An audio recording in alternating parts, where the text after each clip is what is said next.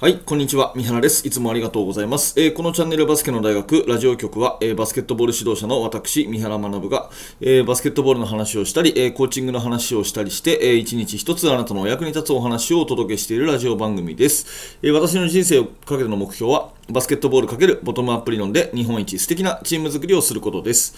2023年の2月22日水曜日になります。今日も聞いていただいてありがとうございます。えっ、ー、と、今日のテーマはですね、やる気が出ない時にどうするというテーマなんですが、あの、選手がやる気に出ないのではなくて、えー、先生、あなた自身、まあ多分これを聞いてくださっている方っていうのは、あの、指導者、指導的立場にある方だと思うんですけど、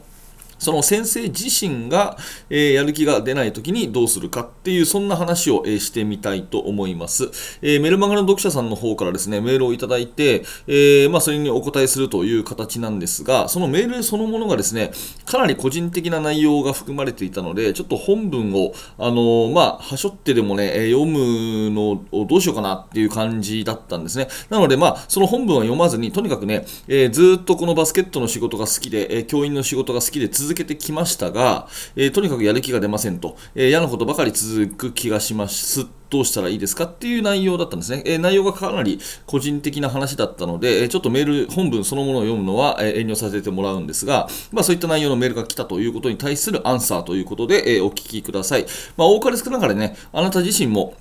多分、あのやる気が出ないとき、悩んだときってあると思うんですよね。もちろん私もそうです。えー、この、まあ、私のラジオなんかを聞いてくださるほど熱心な方っていうのは、逆にね、えー、反動じゃないけれども、やっぱり落ち込むときの振り幅も大きいんですよね。えー、本気の人っていうのは頑張るときの振り幅も大きければ、え落ちるときの振り幅も大きいというふうに思いますので、この指導者のね、え先生自身のやる気が出ないときにどうするかっていうことっていうのは、えかなり、あの重要なテーマなんじゃないかなと思うので、え自分自身のことと思ってぜひお聞きください。えっ、ー、と、私がね、あの、やる気が出ない時にどうするかって考えた時に、まあ、あの、2つのことを考えます。1つ目は順番が逆で行動を先にしちゃうっていうことですね。1つ目は順番を逆にして行動を先に起こしちゃうっていうことがこれが1つ。それともう1個は、えー、目標を新しくするっていうこの2つがいい方法かなというふうに思っています。で、1個ずつ詳しくお話をしていきます。まず1つ目はですね、えー、行動を先にしちゃうっていうことですね。あの、やる気が出ないっていうのは、やる気が出なくて、何もする気が起きなくて、いつもやっていることができないとか、いつもうまくいってることがうまくいかないとかっていうことだと思うんですね。うん、だから、やる気っていうものに原因があって、えー、そのせいで、え、やる気のせいで行動の質が下がるっていうのが、まあ、一番こう困っていることの、うん、なていうかな、細かい言語化だと思うんですね。だけれども、これ、逆にしてですね、行動を先にしちゃうっていう風にするのをお勧めします。あの、よく、まあ、あのバスケットボールの指導の立場で声を出すっていうことに関して、えー、私がよく言うんだけどもあの元気のある人が声が出るんじゃなくて、えー、声を出すから元気になるんだよっていうような言い方をよくするんですねもう一回言いますね、えー、元気がある人が声が出るんじゃなくてえー、声を出すうちに元気になっていくんだよと。だから順番が逆で、えー、声を出すっていう行動を先にするといいよっていう教え方を私はよくするんですけど、これと全全く同じことでですね、何かこうアクション、行動がありますと、まあ仕事、ね、えー、例えば担任としてのやるべきこととかですね、えー、その学校の先生としてのやるべきこと、そしてバスケットボールの指導者としてのやるべきことっていうのが、まあ淡々とあるわけですよね。で、それの一個一個にやる気が出ないっていう、そういう状況であったときは、やる気っていうものは一旦置いといて、まずやると。うん、まずやるっていう、そういうことですよね。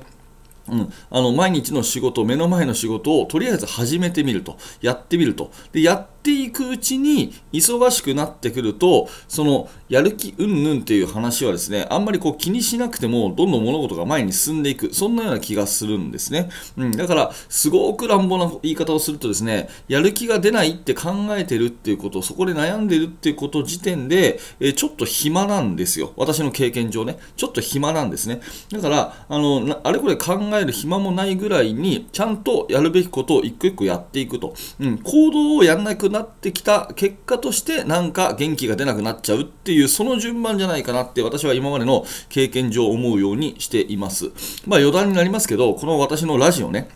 えどのぐらい続いてるかっていうと、これね、えー、もう365日以上毎日更新してるんですね、えー、昨年の2月のですね、5日から15日ぐらいまで、私ちょっと体調を崩してですね、えー、10日間ぐらいストップしました。ただ、その2月15日以降、えー、365日毎日続いています。で、え、その体調を崩す2月5日前までは、え、これまた365日続いてるんで、多分ね、え都合、まあ、1週間ちょっと間空きましたけど、まあ、ここ700日ぐらいずっとやってるんですよ。そこの特別な期間を除けばね。で、なんでそんなにね、やる気が続くんですか？みたいなこと言われるんですけど、私にとってある意味これはやる気はないんですね。やる気っていうことで、よし、今日もラジオ撮るぞとかね、今日もブログ書くぞとかじゃなくて、もはや習慣になってるので、まず行動を先に起こすと。うん、もうパソコンを開いてしまうと。ね、え、話し始めてしまうっていうことをやって、でそうするとだんだん調子が上がってくるみたいな、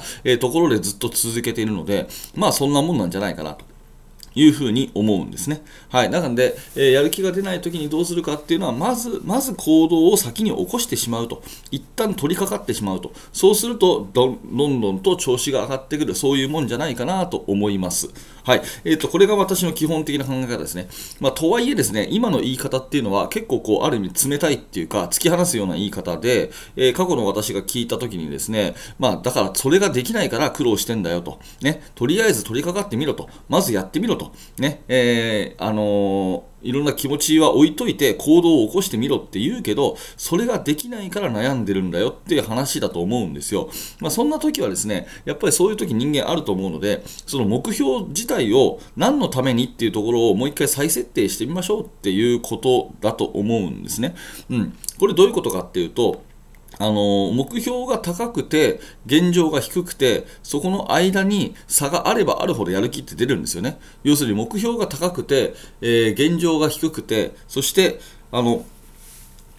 その差があればあるほど、えー、やる気っていう風に出るんですよ、うん、まあ簡単すぎる目標になってしまうとやる気って出ないじゃないですか。うん、逆にね、高すぎる目標だとやる気が出ないっていう部分もあるけど、ある程度ちょっと難しそうだと、うん、これは相当頑張らないと目標達成できないなっていう目標だからこそ、やる気って出るわけで、目標が低いとやる気って出ないんですね。で、えー、ここで、えー、忘れちゃいけないのは、あなたは日々進化、成長してるってことなんですよ。ある一定の目標を立てました。そこに向かって上へ上へと上がっていきました。そうするとその差って縮まってきますよね。その差って縮まってくればくるほど、目標が近づけば近づくほど、自分の今の自分にとっての目標って低いものになっちゃうんですよね。これ分かりますかね？うん、ある程度上の目標を立てました。で、毎日努力すると近づいていきます。近づいていきます。近づいていくっていうことは、今の今日の自分にとって、昔は高かった目標が成長してるからこそ、目標が低く感じるんですね。ここがやる気が出なくなるメカニズムの1個だと思うんですよ。っていうことは、えー、できることっていうのは、目標を新しく再設定する、まあ、要は高い目標にするっていうことですね、うん、そういうことをしていってどんどんどんどんこう上に上に上げていくっていうふうにするとまた新しいこうやる気っていうふうに生まれてくるのかなというふうに思います。だから、うん、目標を高くするっていうか、まあ、視点を変えるっていう言い方の方がいいのかな。なんかね、えー、例えば理想のクラス作りたい理想のチーム作りたいっていうふうに思っててやっていくうちにそれがある程度できるようになったと。10年前に比べたら今ね夢のような、え、生活をしてるとすればそこにやる気がなくなってきちゃうんですね。でああの目標がそのままだと。だから新しい目標を立てて、えー、視点を変えてですね、で、えー、行動を起こしやすいようにして行動を真っ先に起こすということがやる気を出すっていうことになるんじゃないかなというふうに思います。えー、今日はね、メールの質問文そのものは読んでないんですけれども、えメールいただいてありがとうございました。まあ、あれほどね、え悩まれているんだなというのはすごく感じましたので、私なりにあの真摯な気持ちで、え精一杯答えさせていただきましたので、えこれがね、あなたの何らか、え気づきのヒントになれば嬉しく思います。また、えっ、ー、と、メール、質問いただいてない方でもですね、えー、この放送があなたのやる気に、元気につながったら嬉しく思いますので、えー、お互いにね、頑張っていきましょうということで、え今日のお話でございます。はい。ということで、ありがとうございました。えー、このチャンネルではですね、今日はバスケットの話はあんまり触れてませんが、えー、基本的にはバスケットボールの話を中心にですね、えー、あなたの人生に役立つお話を一日一つしております。もし、今日の放送が面白かった、興味が持てたという方は、え、チャンネル登録をして、また明日の放送でお会いしましょう。え、下の説明欄からメルマガの登録もお待ちしております。メルマガで有益な、え、情報も配信してますので、無料でできますので、ぜひメルマガの登録よろしくお願いします。えー、と最後にちょっとお知らせをさせてください。今日ね、えー、実はオンライン勉強会をやるんですね。あのバスケの大学研究室の方、オンライン勉強会ね。えー、ぜひぜひあの楽しみにしてますので、えー、もし内容に興味関心のある方は下の説明欄から、えー、バスケの大学研究室ぜひご参加ください。よろしくお願いいたします。はい、最後までありがとうございました。三原学でした。それではまた。